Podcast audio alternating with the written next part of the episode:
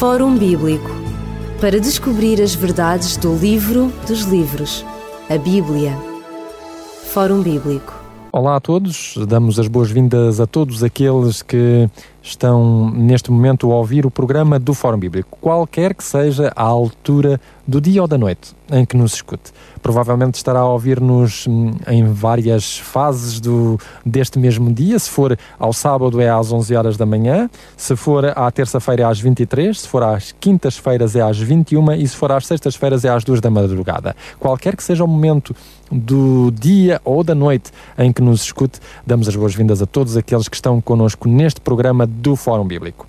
Já sabe que nós, ao longo deste programa, temos estado a falar ultimamente das grandes mulheres da Bíblia. Já falámos de Eva, já falámos também de Maria, a mãe de Jesus Cristo, e temos estado desde a semana passada a falar de uma outra mulher da Bíblia, Ana. Ana, a mãe do profeta Samuel. Connosco em estúdio está uma vez mais a Ruth Mesquita. Muito obrigado, Ruth, por estares uma vez mais connosco aqui. Obrigado eu. Para mim é realmente um grande prazer poder estar convosco. E nós temos justamente senhoras que falam de outras senhoras. Às vezes nós dizemos que as senhoras nunca falam bem das outras senhoras. Mas aqui nós temos senhoras que falam bem de outras senhoras e que nos mostram como as mulheres da Bíblia nos são de grande utilidade e de grande exemplo para a vida. Ruth, nós temos estado a ver esta mulher que tem, tem tido, digamos, uh, até aqui uh, vários altos e baixos na vida, não é? Não que ela fosse uma mulher eh, que fosse mal amada, não que ela fosse uma mulher que não tivesse emprego, mas era uma mulher infeliz infeliz por uma razão muito simples. Qual era essa razão? Vamos só relembrar aqueles que não estiveram Exato. connosco no programa anterior. Portanto, como vimos no programa anterior, Ana, portanto, sofria de um problema que hoje em dia, portanto, hoje em dia na nossa sociedade não seria propriamente um problema, porque vimos que uh, o problema de Ana era o facto dela ser estéril. Hoje em dia nós temos muitos meios, a medicina está bastante evoluída e há muitas formas, portanto, de se conseguir contornar o problema da esterilidade de uma mulher. Mas nesta época as coisas não eram bem assim, não havia, não havia os meios que há hoje e, portanto, Ana sofria também porque a própria sociedade exercia esta pressão sobre ela. O facto de ela não ser mãe transmitia, portanto, a sociedade transmitia em cima de Ana, o, portanto, a ideia de que Deus a estava a castigar, que ela realmente teria, feito algo grave na sua vida e pronto, era realmente uma desonra muito grande para uma mulher não poder ter filhos naquela época. Claro, é, é evidente. Mas, mas há uma coisa interessante que nós vimos uh, também, embora hoje hajam realmente uh, vários meios científicos que ajudam uh, a mulher a poder ultrapassar a questão da sua esterilidade, mesmo assim às vezes ainda não se consegue.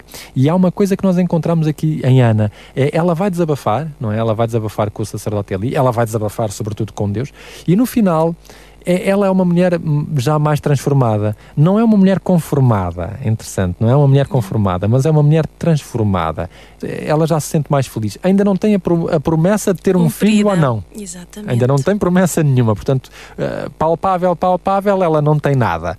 E, e no entanto, ela diz-nos o texto bíblico que pelo menos ela comeu e foi para casa tranquila foi para casa e também que é alegre, não é? Exatamente. O facto dela comer já demonstra que houve uma mudança no comportamento dela, porque uh, nós sabemos o relato bíblico diz que Ana chorava e não comia. Portanto, Exatamente. O fardo que ela carregava era de tal forma que ela não tinha apetite para comer. A partir do momento em que realmente ela começa a comer, eu acho que as pessoas, nós todos os seres humanos já passamos por experiências que compreendemos o que significa. Traumáticas e difíceis. Exatamente. A pessoa perde completamente o apetite porque não está bem. E a partir do momento em que começa a comer já há algum alívio. E foi isso precisamente que aconteceu com Ana.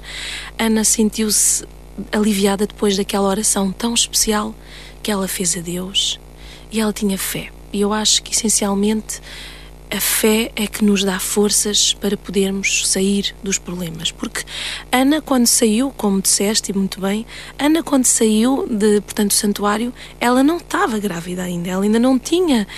Uh, o grande sonho dela ainda não se tinha concretizado. Mas ela saiu aliviada. Porquê? Porque ela tinha fé em Deus. E, e, e o importante justamente é isto na Bíblia. Na Bíblia, muitas vezes e é, e é, bom que nós, eh, que nós vejamos isto. Deus não é como uma máquina no qual nós coloquemos uma moeda e sai aquilo que nós pedimos. Muitas vezes não sai. Muitas vezes nós não temos aquilo que, que mais almejamos. Há várias circunstâncias na vida que impedem que nós tenhamos aquilo que muitas vezes desejamos e provavelmente muitos de nós vamos morrer sem termos conseguido realmente aquilo que mais desejamos, o que não impede que possamos, à mesma, desfrutar de alguma felicidade. Porque o mais importante na vida não é termos muitas vezes aquilo que desejamos, o mais importante na vida é podermos partilhar a nossa existência com quem nos pode fazer bem. E neste é, caso era Elcana e era Deus. Exatamente. E é interessante, eu costumo dizer geralmente que Deus tem, tem três formas de responder às nossas orações e qualquer uma destas três formas é muito sábia. Deus pode dizer sim e dar-nos essa bênção. Deus pode dizer não porque ele sabe, ele vê todas as coisas desde o princípio até ao fim e sabe que aquilo não é o melhor para nós. E tem uma terceira possível resposta que é espera. E muitas vezes Deus utiliza esta terceira opção, espera, porque nós ainda precisamos de crescer, a nossa fé precisa de se fortalecer. Por exemplo, uma criança que tem aos 5 anos, a partir dos 3, 4 anos, tem todas as prendas que pede ao pai. Esta criança nunca vai saber o que é ter que lutar para ter alguma coisa na vida. Para ela vai ser muito fácil. De alguma forma, nosso Deus também usa muito pedagogia para conosco. Se Ele quer que nós aprendamos e que, e que aumentemos a nossa fé, Ele também muitas vezes diz: Olha, espera, porque algo que ainda tens que aprender, tens que crescer, tens que te formar, tens há, há, certas, há certos detalhes nas nossas vidas que muitas vezes ainda não estamos preparados para receber essa bênção e nós oramos, oramos, mas Deus sabe o momento ideal e adequado para elas chegar. Para elas, exatamente. Ora, Ruth, é Ana uma mulher personagem importante na Bíblia? Ou seja, uh, qual é a importância que ela traz na Bíblia? Ela poderá ser um exemplo de fé fervorosa? Eu acho que ela é um exemplo de fé extraordinário. Primeiro, o, o facto dela ter tido a criança e só o nome que ela já deu à criança é especial, não é? Samuel, tenho pedido ao Senhor. Isso já demonstra a gratidão dela para com Deus. E em segundo lugar, porque ela realmente cumpriu com o voto que fez a Deus. Ela podia perfeitamente agarrar na criança e dizer a Deus, ó oh, Senhor, obrigada, mas afinal eh, eu não vou levá-lo porque ele ainda é muito pequenino, ou porque se calhar é melhor ser eu a educá-lo, até porque a Bíblia conta-nos que Eli, portanto, que era o sacerdote, tinha dois filhos, que era o Hofni e o Fines, que eles trabalhavam, portanto, com ele no, no serviço do templo? No serviço do templo, e eles tinham comportamentos, portanto, muito negativos, não é? A Bíblia fala que eles até tinham relações com as mulheres que trabalhavam à porta do templo. Não eram pessoas recomendáveis? Não, não eram. Ana podia ter usado isso como um argumento. Olha, eu não vou levar os meus filhos, o meu filho porque ele vai crescer com este exemplo e pode aprender coisas negativas. Mas não. Ana teve fé e entregou, portanto, aquela criança conforme tinha dito a Deus. E eu acho que é incrível porque toda esta forma, toda esta história termina de uma forma incrível.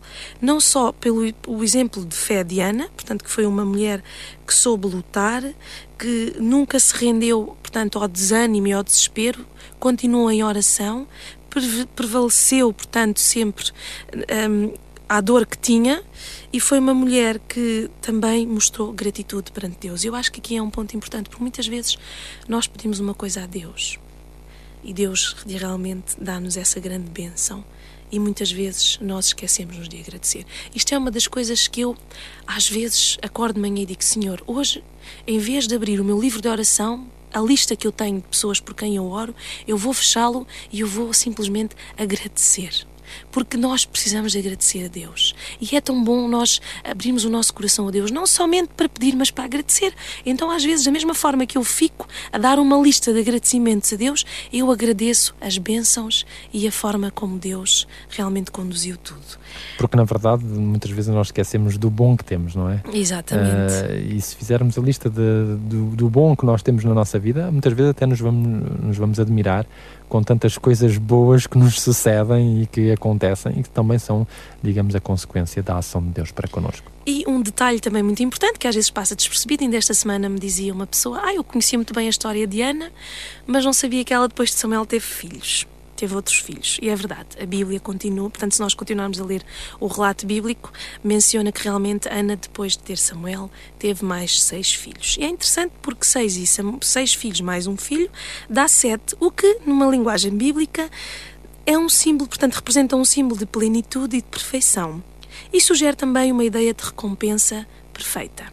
Portanto, eh, é um detalhe passa despercebido, mas muito importante, porque Ana cumpriu com o voto, portanto, ela não só foi grata e demonstrou sua gratidão entregando aquela criança, como ainda mais tarde, portanto, esta história continua a decorrer uhum. e vemos esta benção tão especial que Deus disse: foste fiel, toma lá mais seis filhos. Não foi um, não foi mais um irmão, só para Samuel foram mais seis crianças. E eu acho que é nestes momentos que nós devemos louvar a Deus. Porquê é que tu escolheste este personagem, Ruth? Uh, é interessante que, de alguma forma ou de outra, como eu disse há bocadinho, muitos de nós passamos por momentos difíceis na nossa vida. E eu, aos 23 anos, achei que era uma idade boa para me casar. E durante sete anos eu pedi a Deus um marido. Todos os dias eu orava a Deus e pedia um marido a Deus. A minha vida não foi fácil, tive que estudar no estrangeiro há alguns anos e a solidão apertava, não é? E eram nesses momentos em que eu também tinha os meus momentos de debilidade, exatamente como Ana. Por isso eu identifico-me com Ana. Havia momentos onde eu chorava, onde eu perdia o apetite, onde eu realmente uh, pedia a Deus para Ele atender o meu pedido. E é interessante que aos 30 anos de idade, portanto, sete anos depois de eu pedir a Deus, uh, fazer esta oração, durante estes sete anos eu muitas vezes abria a minha Bíblia no capítulo número 1 do livro de 1 de Samuel e lia a história de Ana. E dizia a Deus: Ó oh Senhor, da mesma forma que te lembraste de Ana, lembra-te de mim, da tua serva, gostava muito também um dia de poder encontrar a sua felicidade ao lado de alguém. E o tempo de Deus não é o nosso tempo. Essa pessoa chegou no momento em que realmente eu já estava preparada, porque às vezes nós dizemos ao oh, Senhor, isto é para ontem, não é? Não é para hoje nem para amanhã. Oh, Senhor, eu peço-te isto para ontem, tem que ser tudo a correr. Mas não, Deus sabe o momento ideal para tudo. E é interessante que, graças a Deus, o meu marido é um homem também fervoroso, temente a Deus. E essa bênção chegou e já vamos fazer três anos de casados e estamos ricamente abençoados por Deus.